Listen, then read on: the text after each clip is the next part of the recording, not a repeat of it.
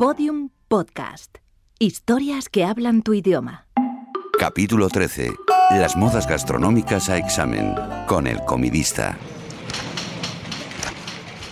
Uf, necesito un descansito. Venga, voy a aprovechar a ver si conseguimos decidir de una vez dónde cenamos el viernes. Es que no nos ponemos de acuerdo, es que es que difícil, Dios mío. Chicos, ¿qué hacemos? ¿Alguna idea para la cena del viernes? ¿Italiano?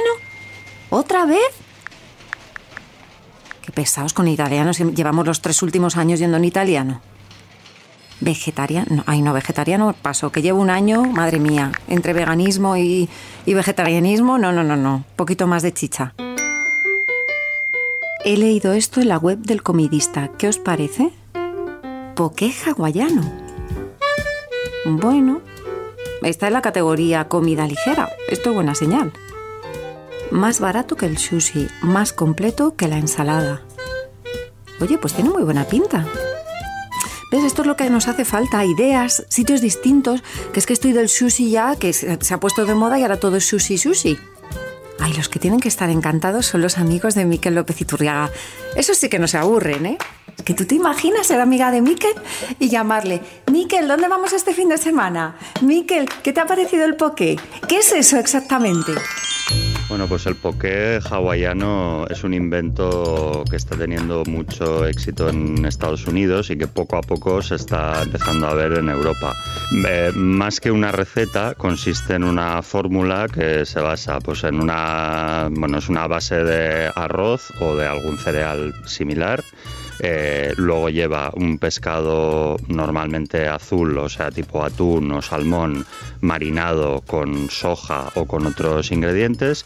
Y luego encima le puedes poner ya un poco lo que te dé la gana. Eh, se le suele poner pues desde encurtidos, algas, bueno, todo tipo de, de toppings. Pero tiene cosas parecidas al sushi, ¿no? Sería un poco una cosa entre un sushi deconstruido y una ensalada de toda la vida. Lo que pasa que bueno, eh, sí que es cierto que es un plato muy fácil de hacer, que nutricionalmente es bastante equilibrado porque tienes un poco eh, todos los grupos de alimentos y no tienes ninguno eh, excesivamente ni grasiento ni azucarado, con lo cual, bueno, yo diría que es un plato que es nutricionalmente apropiado y bueno, pues por la facilidad de hacerlo, porque es relativamente barato y bueno, y un poco pues, por estas modas que nadie sabe muy bien de dónde vienen, pues está empezando a triunfar en todo el mundo. Ay, gracias, Miquel. Qué útil eres siempre. ¿Ves? Si es que es una gozada tener a gente así en tu vida.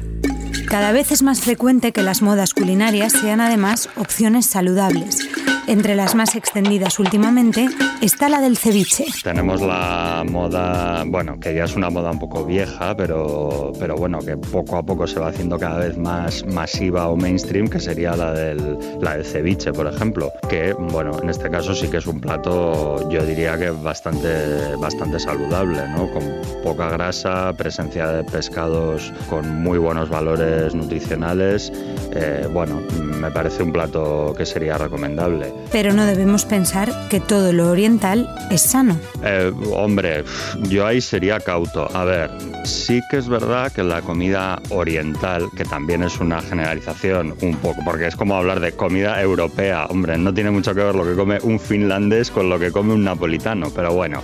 Vamos a dejarlo ahí, comida oriental, vale. Eh, sí que es cierto que en determinadas cocinas, yo diría que en la japonesa sobre todo y en las del sureste asiático, sí que es una cocina bastante saludable. ¿Por qué? Pues porque no abusan de las grasas, em, em, comen bastante pescado más que carne. Eh, pero bueno, esto también son un poco generalizaciones. Eh, sí que hay una cocina oriental que tira mucho del azúcar, por ejemplo. Eh, la comida china, por ejemplo, puede llegar a ser bastante grasienta en determinados momentos. La comida tailandesa o la comida india, eh, bueno, pues hay una presencia de las natas y de, también de las leches de coco, que bueno, son materiales con bastante poder calórico y mucha grasa. son generalizaciones, bueno, que hay que tomarlas un poco con, con comodín. Yo sí que diría que en general la comida japonesa es bastante sana, la comida del sureste asiático, la vietnamita, por ejemplo, también. En cuanto a las demás, no haría tanto esa generalización porque depende de los platos. Pues sí, aunque sea uno de los nuevos ingredientes estrella, no todas las leches de coco son recomendables. Con la leche de coco yo diría un poco lo mismo. La leche de coco hay eh, también depende de qué marca uses y tal, pero hay leches de coco que están muy procesadas, que tienen un alto contenido en grasa, otras incluso que les echan azúcar, con lo cual no serían tan eh, recomendables desde un punto de vista nutricional. Porque vegetal no es sinónimo de sano. Claro, es que a ver, o sea, creernos que todo lo vegetal es bueno y todo lo animal es malo es una generalización absurda en, en términos nutricionales, ¿no? Eh, o sea, y esto por ejemplo se ve en las bebidas estas vegetales, lo que les llaman las leches vegetales, mal llamadas. Bueno, pues no, o sea, no tiene por qué ser más sano y no hay ningún eh, estudio científico serio que demuestre que estos productos son más sanos que las leches animales. Los baos son unos panecillos cocinados al vapor que normalmente se rellenan con carne y verduras. ¿A favor o en contra? Lo de los baos es una auténtica lacra, o sea, yo no sé, nos hemos empezado, nos, estamos volviendo locos con esto, con esto de, los baos.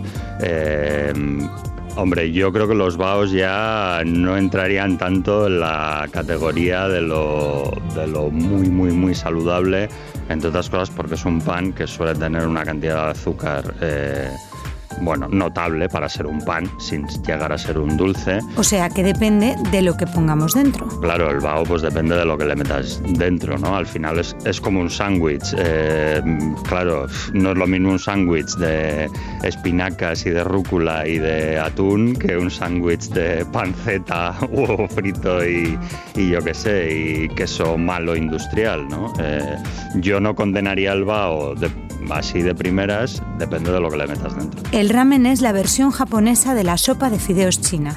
Bueno, a, ver, a mí el ramen en general sí que me parece una comida que puede ser bastante saludable, ¿no? Eh, no le veo grandes problemas.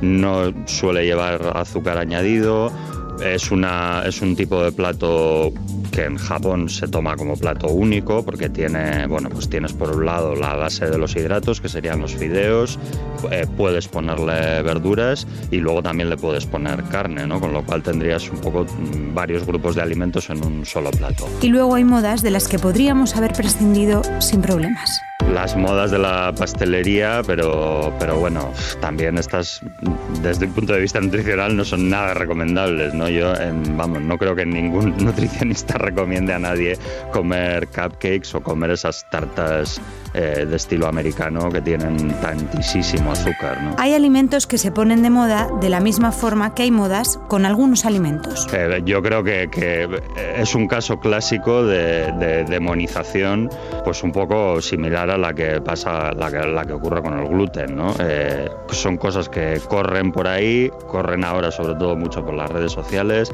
esto es malo, esto es satán, pero luego al final no hay ninguna demostración eh, verídica y científica y probada de que sean tan malos como los pintan. El glutamato. Yo creo que es un ingrediente que se ha demonizado mucho y bueno, y no sé si con gran, una gran base científica. Yo pienso que, bueno, añadir glutamato a las cosas lo que hace es que su sabor sea más intenso. Yo no creo que sea una cosa necesaria, porque lo mejor es disfrutar de las cosas con su sabor original, pero tampoco creo que, vamos, que si tomas glutamato mm, vayas a morirte al día siguiente, ni te vayan a empezar a doler la cabeza, ni tal, no sé. La leche. Bueno, con la leche, sí, sí, vamos, la leche, la leche es lo que se dice por ahí que es uno de los venenos blancos y dices, bueno, pues no sé, toda la humanidad lleva bebiendo leche desde, desde, vamos, desde hace siglos y siglos y nunca le ha pasado nada, pero bueno, ahora parece que hemos descubierto que la leche es muy mala.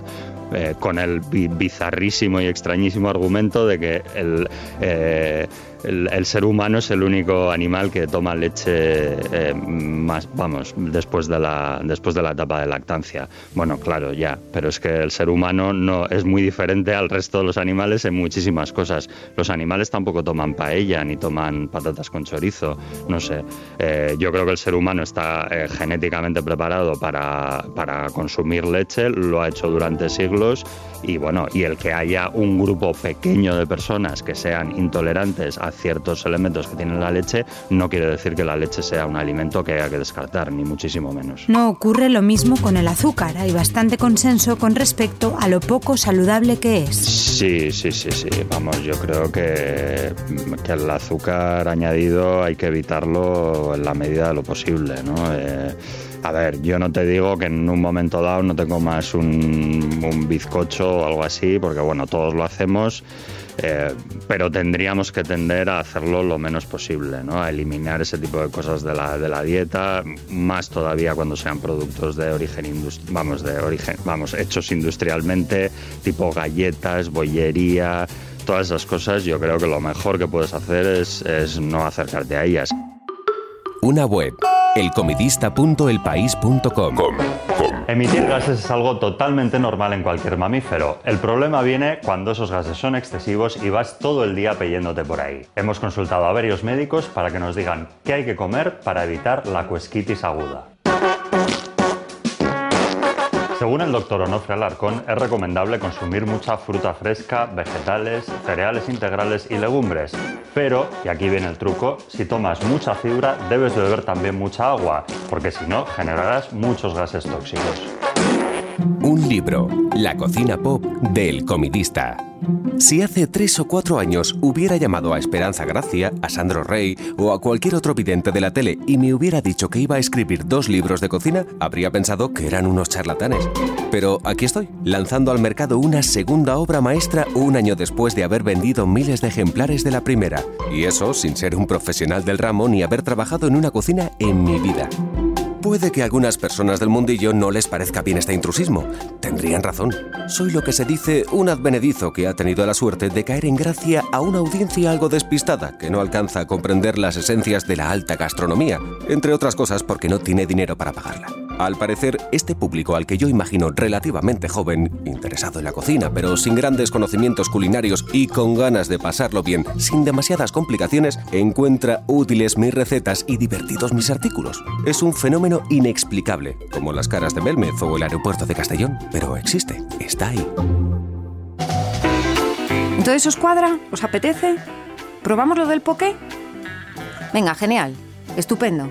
A mí sí Miquel dice que está rico y encima es sano, yo lo que dice Miquel va a misa, así os lo digo.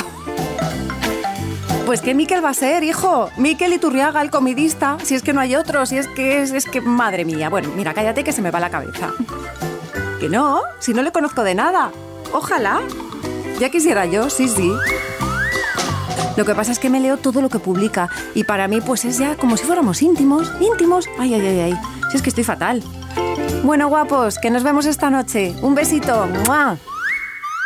Todos los episodios y contenidos adicionales en podiumpodcast.com. Síguenos en arroba mañana empiezo y en facebook.com barra mañana empiezo podcast.